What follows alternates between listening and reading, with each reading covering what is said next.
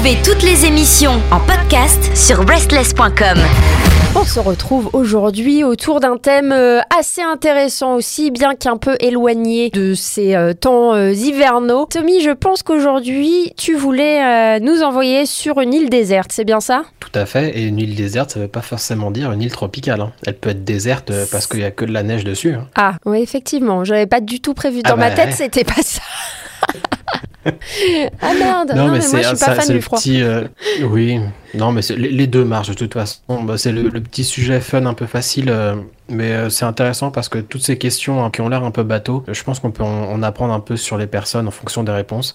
Et voilà, moi, c'est des choses qui euh, m'amusent assez. Donc euh, voilà, on a décidé de prendre ce thème presque universel de trois livres sur une île déserte. Ouais, et bah du coup, moi j'ai une question par rapport à ça parce que comme d'habitude, je réponds jamais aux questions euh, directement, j'essaye plutôt de décortiquer et de comprendre l'intention derrière.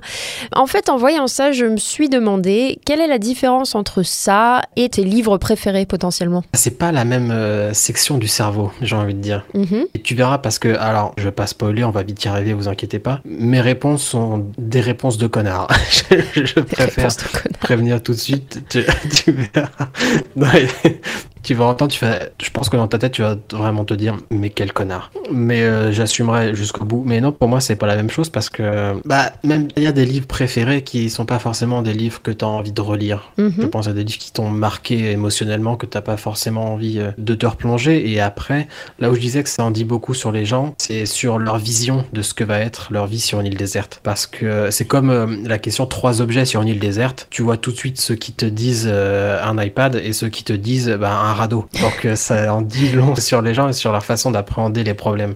Et c'est un petit peu ça que ça, ça regroupe, en tout Ok. cas pour moi. Ouais, bah c'est marrant parce que du coup, euh, moi je l'ai, enfin, je l'ai abordé euh, plutôt euh, comme quels sont les livres que tu aurais envie de relire jusqu'à la fin de ta vie, tu vois. Donc moi, clairement, dans ma tête, je restais sur l'île, tu vois.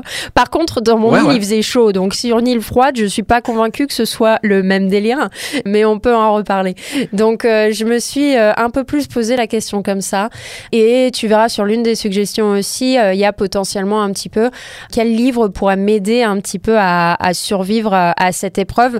Mais c'est plus survivre euh, du point de vue mental et psychologique euh, qu'autre chose. Donc voilà, alors je sais pas euh, ce que ça dit euh, sur moi, mais je l'ai beaucoup plus euh, abordé comme ça et tu vas voir aussi euh, que j'ai potentiellement un petit peu triché. Souci, je te dis, moi j'ai fait une réponse qui euh, va peut-être décevoir ou énerver, donc il n'y a aucun problème. J'ai pris trois livres très différents, c'est ça que je trouve intéressant. Mais euh, je suis allé voir un petit peu sur internet pour euh, réponses les plus populaires, on va dire, parce que c'est des questions qui se posent assez souvent, même sur les sites de littérature. C'est voilà, ça fait un, un petit article assez rapide. À ton avis, quels sont les types de livres plus récurrents en termes de réponses? Bah, comme ça, j'ai envie de dire euh, des livres d'aventure. Typiquement, euh, ce qui me vient en tête, ça va évidemment être Robinson Crusoe, tu vois. Du tout, je l'ai trouvé une seule fois et j'ai regardé à peu près euh, une trentaine de listes. Je suis tombé une seule fois sur Robinson Crusoe. D'accord, ok. Alors vas-y, c'était quoi le, le choix des gens euh, d'une manière générale? Alors d'une manière générale, il y a beaucoup de...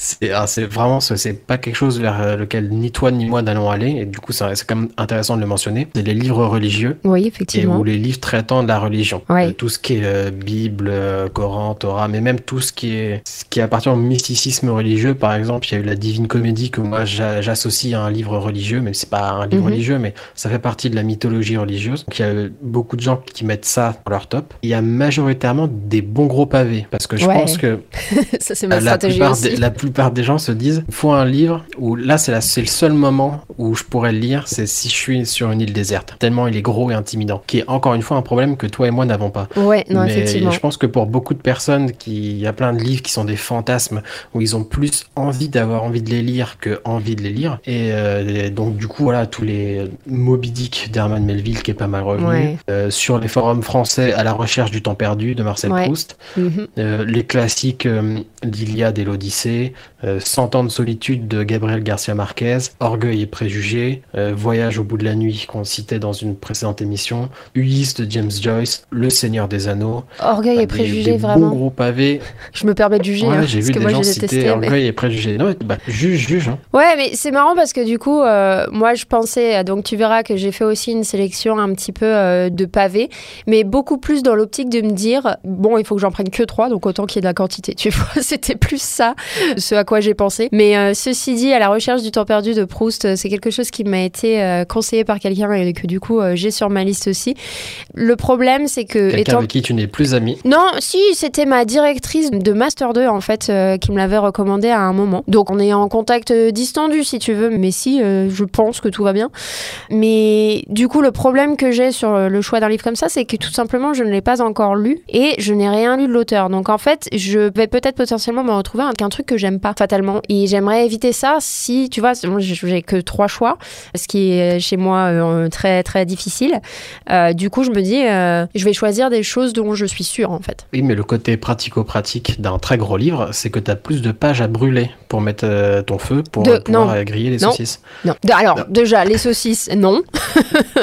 Parce que quand on est végétarien, voilà. Et encore plus, euh, faire du feu avec des livres, euh, ça, c'est non aussi. hein. Alors, rien ne dit que dans ton sac à dos, t'as pas des saucisses végétales, déjà, et euh, tu peux euh, essayer de faire des saucisses avec des concombres. C'est des euh, Donc, il n'y a aucun problème. Pardon. Survie, je te rappelle. Ça, il s'agit pas d'un week-end à la plage. Hein, c'est pas, c'est pas trois livres pour une après-midi à la plage. C'est trois livres sur une île déserte où tu vas rester là et tu vas crever là, d'accord? Non, mais non, mais t'as pas besoin de ça pour faire du feu. Tu frottes de bouts de bois et puis c'est terminé. hein. Mais ça peut être cathartique aussi. T'as tellement pas aimé le livre que tiens, tu le. Oui, mais non, si j'ai que trois feu, choix, quoi. euh, je fais. Enfin, voilà. Encore une fois, moi, je partis de l'optique que cette île, je vais y rester jusqu'à ce que je crève. Que, bon, après, on sait pas si c'est euh, trois jours ou trois mille ans, tu vois. Mais euh, voilà. Donc, je suis partie dans l'optique de je vais prendre des gros livres, donc que je sais qu'ils vont me plaire et via lesquels, enfin, sur lesquels j'ai pas peur de revenir parce que fatalement, je vais être obligée d'y revenir à un moment. Donc, voilà. C'était un petit peu ça, la pensée qui a guidé mes choix. T'imagines, tu prends trois énormes pavés et tu meurs au bout d'une demi-journée. Tu t'es chargé pour rien. Ouais, mais bon, c'est pas grave. Au moins, j'avais. Moi, j'ai l'habitude, hein, tu sais. Euh, alors, avant d'aller sur nos choix, euh, je vais juste euh, mentionner alors, une petite surprise. Je suis tombé sur des personnes qui ont mentionné Le Petit Prince. Oui, bah, qui fait Pourquoi partie des livres les plus traduits Ouais. du monde, on en avait parlé. Bien sûr, c'est vrai. Mais je me serais pas dit, tiens, un livre très court comme ça, effectivement, tu peux le relire, mais tu peux le relire quatre fois par heure, quoi, tellement il est court. Oui, donc, après ça a une portée, je l'ai pas lu, mais ça a une portée potentiellement un petit peu philosophique aussi, donc C'est vrai, c'est vrai, défend. je l'entends, mais en tout cas, ça m'a un peu surpris. mhm. Et également, ça, ça s'explique aussi beaucoup, euh, qu'il y a absolument aucun polar, aucun thriller, parce que là, tu n'as quasiment aucune euh, possibilité de relecture, enfin de plaisir dans la relecture oui d'un polar, c'est assez compliqué. Voilà, une, une fois que tu sais euh, qui est le meurtrier, bon bah t'as peut-être pas forcément envie de, de le relire 50 fois. Donc euh, est-ce qu'on peut se diriger vers premier livre, Marjorie? Oui, alors, euh, on va expliquer euh, la tricherie. Je suis partie euh, sur des intégrales. je me Oui, suis Non, dit... c'est pas, non, c'est pas de la triche. L'intégrale, c'est pas de la triche. Ouais, mais alors quand c'est des intégrales qui n'existent pas forcément, est-ce que c'est de la triche ou pas? Parce que tu vois, donc forcément... Dans ce me cas-là, c'est de la triche. Voilà, voilà. Je, non, mais je le savais. Hein. Je me suis dit que, avant de me retrouver dans cette situation, j'éditerais moi-même une intégrale de Tolkien et je partirais là-dessus. Tu vois, ça ferait partie euh, de ce que j'emmènerais euh, avec moi euh, sur l'île déserte. Comme ça, je sais que ça va me plaire et, et ça me permet d'y revenir souvent. Il y a de quoi faire, etc. Donc voilà, Tolkien, j'emmène tout. Donc on est sur une triche, mais la VAR dit que ça passe.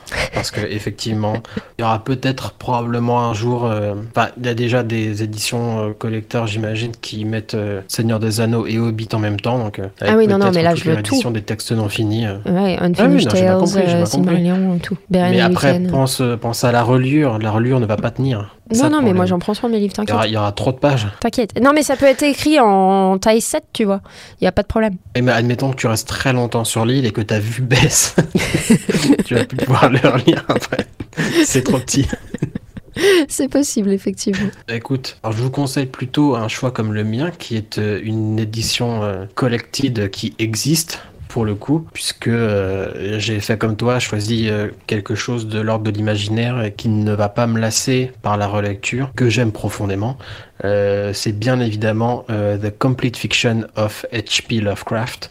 Ouais. J'ai là que je montre à la caméra à Marjorie. Mhm. Vous ne pouvez pas voir, très bon pavé. Donc la chaise Donc, qui grinçait voilà, juste de- avant, c'est en fait c'est Tommy qui s'est levé pour aller le La chercher. chaise, voilà, la chaise qui grinçait, c'est moi qui me suis levé pour tendre le bras parce que je n'ai pas le go gadget au bras. Mais voilà, je suis allé chercher euh, ce livre qui ne me quitte pas et qui ne me quittera pas. S'il ne doit en rester qu'un physiquement, ce sera probablement celui-là. Et donc euh, voilà, donc un auteur que j'adore, que beaucoup de nouvelles et d'histoires assez courtes, donc euh, beaucoup de variété dans ce que je pourrais lire.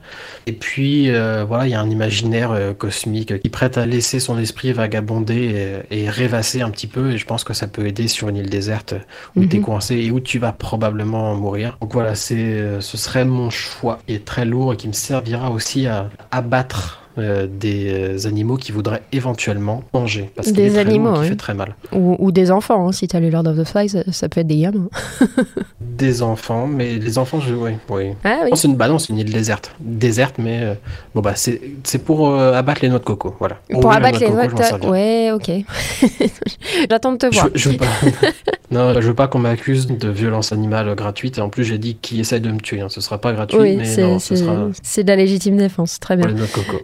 voilà, légitime défense. Mais écoute, euh, sur le côté euh, imaginaire, euh, je pense que sur mon deuxième choix, je t'ai un petit peu suivi. Dans le cas présent, c'est une intégrale qui existe puisque je l'ai déjà. J'ai demandé à mes parents de me l'acheter pour mon anniversaire. Du coup, je l'ai. Et en fait, c'est une édition commémorative des écrits de, de Borges. Et donc, ça rassemble tout. Il y a des passages aussi d'autres auteurs, en fait, qui analysent un petit peu ces textes. Donc c'est pareil, c'est un, un, un bon, gros pavé. Euh, et donc l'avantage, c'est que là, ça touche un peu plus. J'ai pas envie de dire science-fiction parce que c'est pas exactement ça, mais on est quand même sur du récit euh, très imaginatif. Et euh, je me suis dit que ça faisait un petit peu balance aussi, donc Tolkien en anglais et Borges en espagnol. Comme ça, je pourrais lire les deux. Et je pense qu'effectivement, même si je suis loin d'avoir exploré Borges autant que Tolkien, je pense que ça ne, pour le coup, ne risque pas euh, vraiment de m'ennuyer.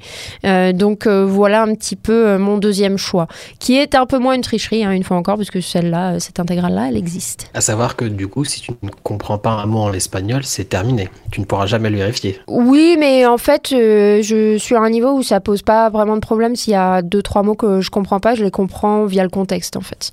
Donc, euh, donc c'est pas un souci, puisque au final, j'ai le même problème en anglais. hein. Il y a des fois des mots euh, que je connais pas qui sortent un peu de nulle part. Et en fait, en étant euh, petit à petit exposé et réexposé euh, à ce mot, au final, tu comprends. Alors là, c'est vrai que je le verrais euh, uniquement dans le, le contexte employé par Borges et, et de la manière dont il l'emploie lui au travers de son œuvre, ce qui peut un peu limiter la compréhension parce que voilà, c'est sa manière à lui de l'utiliser. Mais non, ça, ça m'inquiète pas. Très bien. Excuse-moi d'avoir osé remettre en doute tes Oh compétences non, non, linguistiques. c'est pas, pas ça, mais c'est effectivement un bon point. si ça avait été il y a quelques années euh, ou une autre euh, langue, potentiellement, oui. Mais là, non. Tu ne l'aurais pas tenté il y a quelques années? Ouais, il y a. Pff, Ouais, mais en fait, c'est difficile parce que j'ai vraiment appris espagnol et anglais en parallèle. Euh, disons, j'ai repris des cours d'espagnol là euh, l'année dernière, donc ouais, potentiellement avant ça, j'avais peut-être un niveau qui m'aurait pas euh, forcément euh, permis d'autant apprécier. Oui, peut-être. On va faire une partie 2 qui va s'appeler 3 livres sur une île déserte si vous y êtes quand vous avez 15 ans. Et là, ce sera, ce sera des livres totalement différents. On pourra pas tricher avec euh, ce qu'on connaissait pas à l'époque. Euh, alors, moi, mon deuxième livre, alors, je suis parti sur quelque chose de totalement différent et sur du pratico-pratique euh, dont je, que je mentionnais au tout début, puisque je suis parti sur un livre de survie. Mhm. Et euh, ce qui est probablement le meilleur livre de survie parce que et c'est pas uniquement parce que je l'ai, mais c'est aussi parce que en faisant des recherches, il est tout le temps à minima dans les trois premiers.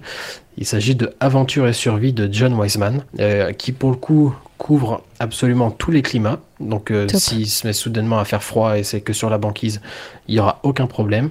Et donc ça t'apprend à bah, survivre hein, tout simplement, à comment récolter de l'eau, comment construire une cabane, euh, les plantes que tu peux utiliser pour telle ou telle chose. Donc euh, je suis parti du principe où il me fallait un livre à lire et un livre qui soit utile, qui soit autre chose que pour m'évader euh, Ouais. sur la plage. Donc Aventure et survie de John Wiseman. Je vais quand même en citer quelques autres que j'ai croisés, des livres de survie qui que je n'ai pas lus mais qui ont bonne presse. Manuel de survie en milieu naturel de David Maniz, Bushcraft 101 de Dave Canterbury, Le grand guide marabout de l'autosuffisance de John Seymour, que je vais probablement me prendre un de ces quatre, celui-là, parce qu'il a l'air intéressant. Pratique Le petit guide des plantes sauvages comestibles de Morgan Perrault. Mhm. Ça me. Alors, effectivement, ça fait du sens de prendre un livre comme ça. Alors, c'est marrant parce que euh, ça me rappelle. euh, euh, et je vais pas retrouver le titre. Euh, c'est. Euh, et je l'ai chez moi, je revois la couverture, mais je vais pas me rappeler du titre, c'est pas grave. Qui a été, euh, c'est un livre du coup euh, de, bah pas vraiment de survie, mais en fait le personnage principal, on voit à un moment qu'il avait un livre guide des, des plantes comestibles, mais qu'en fait malgré ça, euh, il s'est planté. Euh, ça a été tourné To en the Wild Ouais, voilà, merci. Ça, me- ça me soulage. Into the Wild, effectivement, que j'avais d'abord vu en film et que j'ai lu euh, ensuite euh, après. Et voilà, du coup, ça ça m'a fait penser à ça euh, parce que le mec avait effectivement pris quelques livres, mais il me semble qu'il avait confondu grosso modo une plante avec une autre et que, et que voilà, c'était pas. faut faire attention.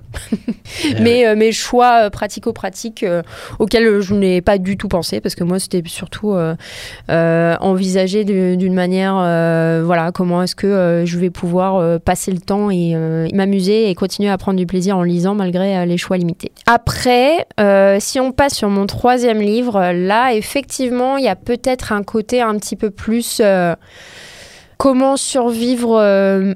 Un peu mentalement à, ces épreuves. Donc, et on en parlait euh, il n'y a pas si longtemps euh, dans une autre émission. En fait, je me suis dirigée vers la philosophie stoïcienne, encore une fois, euh, avec ce qui a été sûrement jusque-là mon, préféré.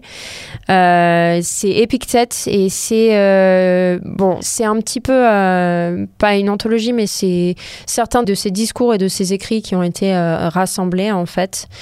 Et celui-là, je ne sais pas pourquoi, mais il m'a marqué plus qu'un Marc Ou, euh, ou qu'un Sénèque, par exemple. Euh, J'ai vraiment euh, plus accroché. Alors, ce qui est intéressant chez Épictète, c'est qu'en fait, donc Marc Aurel était, était empereur, si je ne me trompe pas, et Épictète a démarré en étant esclave, en fait. Et si, encore une fois, si je ne me trompe pas, il a fini professeur. Donc, c'est intéressant d'avoir cette vue un petit peu de l'autre côté, parce que tu te dis, bon, Marc Aurel, il était empereur, donc certes, il avait des décisions difficiles, potentiellement des gens qui essaient de le buter, etc. Mais on pourrait prendre le parti de se dire que peut-être qu'il a eu une vie euh, un peu facile dans l'ensemble. Alors que Épictète, pour le coup, pas du tout. Euh, donc, voilà, c'est ça qui fait l'objet de ma dernière euh, sélection, parce que ça permet de philosopher, de s'évader mentalement et de pouvoir faire face à des, à des situations qui sont euh, pas forcément faciles, comme ça pourrait être le cas potentiellement sur une île déserte. Voilà. Effectivement, j'étais pas du tout parti sur de, de l'aide psychologique. Moi, je suis parti sur l'aide physique sur l'île, mais bon, il fallait faire des choix. Mais quoi qu'il arrive, euh, je pense que avoir un soutien psychologique dans ce genre de situation doit être tout aussi euh, important Mhm. Euh, qu'un soutien matériel. Euh, alors, quant à moi, pour mon troisième livre, c'est là qu'arrive la réponse de connard. Vous l'avez senti venir. Euh, c'est tout simplement un livre vierge avec un stylo Mhm. Ouais, que je vais oui. moi-même remplir. Euh, parce que si moi je suis condamné à ne pas sortir euh, de cette île, ça veut pas dire que plus personne euh, n'ira. Potentiellement, un jour quelqu'un va tomber sur ce livre et j'aurai raconté ce que j'aurai raconté, que ce soit une partie euh, journal, euh, voilà, pour m'aider euh, à gérer cette situation ou une fiction que j'aurais eu envie d'écrire sur cette île. Mais en tout cas, c'est vers ça que je me suis dirigé, un, un livre vierge. Avec, alors, effectivement, si j'ai pas de stylo, j'ai l'air un peu con. Mais Non, je non, non, bah un non, tu de- peux de faire un. de Ouais, quelque tu chose. brûles du bois, ça fait du carbone, hein, ça te fait un crayon. Donc, ouais. Alors, j'ai une question, parce qu'effectivement, je comprends le choix, surtout pour ma part par l'aspect euh, journal de, la chose. Mais euh, si tu as euh, d'autres livres potentiellement, tu peux aussi écrire dans les marges. Pourquoi est-ce que tu n'as pas pensé à ça? Est-ce que c'est parce que c'est le côté de désacraliser un livre quelque part Ou, ou est-ce que c'est parce que tu as besoin de vraiment beaucoup de place? Oh, le conseil de classe, quoi. Pourquoi t'as pas pensé à ça? Hein, hein Justifie-toi. bah non, mais non, j'essaie de Non, comprendre en fait. Ça m'a. non, ça m'a pas du tout traversé l'esprit. C'est non, non, effectivement, euh, j'aurais besoin de plus de place que les marges d'un livre. Ouais, C'est sûr et ok. certain. Bah après, ça dépend du livre, hein, parce que si tu fais l'intégrale de Tolkien, t'as de quoi faire. non Ouais, mais du coup, euh, Ouais, mais si oui, si ça quelqu'un le récupère après, Oui, c'est un peu plus, Comment, euh, euh, c'est un peu plus galère effectivement. Euh, c'est chiant, c'est chiant à retaper sur un manuscrit après. même si dans Into the Wild, tu vois, à la fin, euh, il écrit dans les marges de son livre. hein. Bah oui, bah lui, il est clamsé euh, parce qu'il s'est gouré de plantes. Alors, je Oui. sais pas si c'est vraiment. euh, C'est peut-être pas l'exemple à suivre, mais, mais je, je revois très bien cette phrase qu'il écrit. euh, alors, il me semble qu'il l'écrit aussi dans le livre, que je revérifie, parce que là, ce, que, ce qui me vient, c'est vraiment l'image du film, où au final, c'est peut-être ça, euh, quelque part, qu'il l'a tué aussi, mais il écrit euh, Happiness is only real when it's shared. Et en marge bah, euh, c'est du. une bonne. Ouais, et il écrit à un moment bonne- où il, est, phrase, ouais. il est un peu mal en point. Et effectivement, s'il avait eu quelqu'un d'autre avec lui, il aurait peut-être pu survivre. Ouais. C'est pas sûr que ce soit dans le livre, parce que pour les gens qui ne le savent pas, le livre c'est écrit par John Krakauer, Ouais. Est un journaliste qui a reconstitué lui-même l'histoire du euh, véritable euh, euh, Supertramp, j'ai oublié le prénom, et donc il a reconstitué comme il a pu à travers les gens qu'il a croisés sur son périple euh, l'histoire de ce mec, donc qui est un- quelqu'un qui a vraiment existé. Donc c'est un, un témoignage écrit euh, par un journaliste. Ouais. Bah alors écoute, Donc, je suis en train de, je suis en train de les- les vérifier. vrais, euh, A priori, il l'aurait écrit. hein. Alexander Supertramp. Je, Ouais. je m'en souviens plus, je l'ai lu il y a quelques années, je ne m'en souviens plus. Chris McCandless. Ouais. Bah, en même temps, si oui, je suis conseillé, et s'il a retrouvé le livre en même temps, que je partais du principe que c'est quelque chose qu'il avait fait dans un cadre intime que personne d'autre n'aurait pu savoir, Non, à part euh, Alexander Supertramp. Ouais. Mais non, s'il a retrouvé le livre, oui, c'est un peu bête. Bah écoute, euh, un livre qu'on peut conseiller, euh, c'est Oui, ah hein. oui, oui, oui, complètement. C'est d'ailleurs, euh, c'était euh, assez intéressant euh, de lire ce livre, je trouve, parce que en fait, et je l'ai moins retrouvé dans le film, ça, mais j'ai trouvé vraiment dans le livre que t'as l'expérience euh, du personnage principal qui, du coup, de son point de vue du moins, fait complètement sens, et voilà. Et après, t'as des passages où je sais plus qui est le narrateur là, mais voilà, il y a une personne qui explique ce qui est passé, et tu vois ça un peu sous un angle différent, et limite, tu vois un petit peu ben, à quel point il a été un peu stupide euh, par certains aspects, quoi.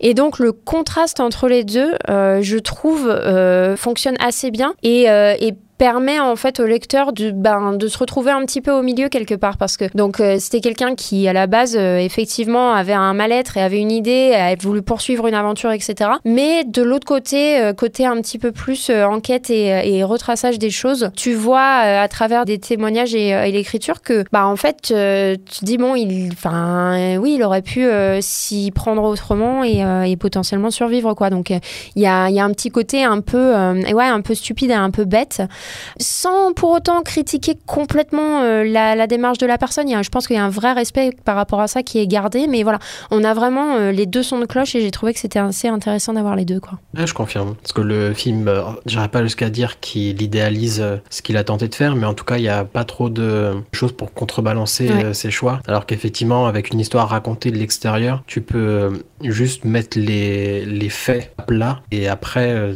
laisser le lecteur se faire l'idée sur ce qui s'est passé. Euh, C'est vrai que c'est un, un peu mieux équilibré euh, que le film, qui était pour le coup un vrai euh, Oui. film hollywoodien d'aventure. Voilà, c'était. Ça allait avec, quoi. Je sais pas s'il était possible de l'adapter autrement, mais en tout cas. Ouais, ça n'a pas été le parti pris euh, en tout cas. Après, euh, tu vois, je suis contente sur ce truc-là d'avoir vu le film en premier parce que j'ai apprécié le film et euh, j'ai encore plus apprécié le livre après quoi. Alors que si j'avais fait l'inverse, je pense que j'aurais vu le film comme, enfin, j'aurais ressenti le manque de, de quelque chose et de, de, de cette autre perspective en fait. Ça m'a fait exactement pareil avec euh, Wild de Cheryl Strayed. Mhm. J'ai vu le film de Jean-Marc Vallée d'abord avec euh, Reese Witherspoon et ensuite j'ai lu le, le pavé et, et, euh, voilà ça a été une, un approfondissement de, de l'histoire même si le film est très cru euh, sur les faits parce que c'est encore une fois pardon une histoire vraie et le livre voilà, était encore plus dément et, et peut-être que si j'avais lu le livre d'abord et le film ensuite j'aurais peut-être trouvé le film un peu trop édulcoré Ouais. alors que là maintenant ça me permet de quand même garder le film dans mon cœur et en plus de me dire qu'il m'a fait découvrir le livre donc une petite Ouais. astérix avec euh, un emoji cœur Comme quoi, hein, des fois, euh, il y a certains cas euh, peut-être un peu rares où c'est mieux de voir le film d'abord et de lire le livre après. Alors on passe aux lectures euh, du moment. Tom, est-ce que je te laisse commencer? Est-ce que je commence moi? Je ne sais pas, je suis prête à tout. Euh, eh ben, je peux y aller, parce que moi ça va aller euh, assez vite. C'est une BD qui est sortie cette année, une BD française écrite et dessinée par Daria Schmidt qui s'appelle Le Bestiaire du Crépuscule, qui est une euh, mi-adaptation, mi-hommage, mi-création euh, d'une partie de l'œuvre de Lovecraft. Et euh, la façon, avec le titre et la façon dont c'était présenté, ça pouvait faire un petit peu peur, parce que le côté bestiaire, ça donnait peut-être l'impression qu'on allait juste avoir une suite de fiches de personnages et bien dessinées, comme ça a été fait avec d'autres éditions qui s'appellent Les créatures du mythe, qui sont sur le bestiaire de Lovecraft. Mais euh, là, pour le coup, pas du tout. C'est une vraie histoire. Les dessins sont magnifiques. Euh, les couleurs sont très bien gérées. La majorité est en noir et blanc. Il y a quelques jets de couleurs à droite à gauche qui servent le récit et qui sont absolument euh, somptueuses. Et l'histoire est très très bien. Il y a euh, beaucoup de choses symboliques euh, qui me plaisent beaucoup parce que c'est assez rare euh, ces derniers temps que quand je ferme une BD, j'ai envie de la relire pour mieux la comprendre. Et avec les quelques dernières que j'avais relues, c'était bon, j'ai fini, c'est bien, et- mais j'ai pas envie de la relire. Là, j'ai vraiment envie de la relire et de me faire euh, mon opinion Mhm. sur les choses peut-être un peu cachées ou même si c'est que dans ma tête euh, que je fais des liens là où il n'y a pas à en avoir, s'il y a des symboles euh, là où il y en a pas, mais il y a suffisamment de place pour l'interprétation et surtout sur un sujet euh, qui est assez vaste. Ça parle de la créativité, ça parle de, de monde caché, du clash entre la modernité euh, et les visions un peu désuètes euh, du monde. Donc il y a beaucoup de place pour se faire une autre histoire dans l'histoire, je trouve. Et c'est extrêmement plaisant. Comme je dis, c'est très très bien dessiné. Ça parle de Lovecraft, donc moi j'adore. Et en plus c'est français, donc que demander de plus Si vous cherchez une bonne BD, Bestiaire du crépuscule de Daria Schmidt, allez-y, foncez, c'est superbe. Top. Et ben moi, je vais être euh, un peu moins original. Euh, on va revenir euh, sur euh, le premier livre que j'avais choisi. En fait, je suis en train de lire pour la première fois euh, Le Hobbit de Tolkien. En fait, pour vous expliquer, donc si vous avez suivi un petit peu ma vie au cours de ces émissions, je suis entre deux maisons, donc avec la plupart de mes livres et de ma pile à lire physique dans des cartons. Et j'ai dû en choisir uniquement quelques-uns pour partir, dont Le Hobbit, parce que j'avais relu en fait Le Seigneur des Anneaux cette année. J'avais acheté une édition euh, qui euh, comprenait en fait euh, un livre Hobbit aussi. Donc voilà, je suis en plein milieu. Ça ne déçoit pas. On sent que bon, effectivement, c'est assez différent des films. On reste dans l'esprit de Tolkien évidemment, et on sent peut-être une maturité différente dans sa plume. Alors pas pour dire que c'est moins bien, mais mais c'est peut-être développé un petit peu différemment que ce que j'avais l'habitude de lire sur Le Seigneur des Anneaux. Donc, donc voilà, je l'ai bientôt fini. Il doit me rester une petite euh, centaine de pages. C'est toujours euh, une lecture agréable, quelque chose euh, sur lequel je serai effectivement en mesure de revenir. Et la bonne nouvelle, c'est que j'ai oublié les films. Donc voilà, je reprends un petit peu du... je reprends un petit peu du début. Donc donc c'est pas mal. Toutes nos émissions et chroniques sont maintenant disponibles sur vos plateformes de podcast préférées. Spotify, Deezer, Apple, Amazon. N'hésitez pas à vous abonner.